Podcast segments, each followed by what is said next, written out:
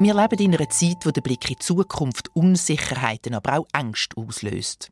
Wie sollen wir wichtige Entscheidungen, die unser Leben prägen, treffen? Wie muss die Altersvorsorge für die Zukunft gerüstet sein? Wie sieht die Familie von morgen eigentlich aus? Und was machen wir, wenn Antibiotika nicht mehr wirken? Als Gesellschaft stehen wir vor grossen Herausforderungen. Forschende, Unternehmer, Ärztinnen und Stadtentwickler packen das Problem an und suchen nach neuen Lösungen. Und alle haben ein Ziel, dass es uns heute und morgen besser geht. Mein Name ist Karin Salm.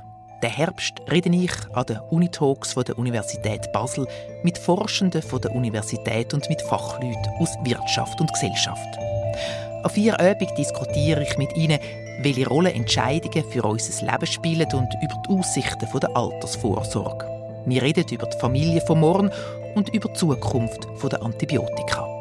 Die vier Gespräche werden aufgenommen Daraus gibt es dann einen Podcast, sodass die Unitalks für alle zugänglich sind. Hier und morgen ein Podcast von der Universität Basel.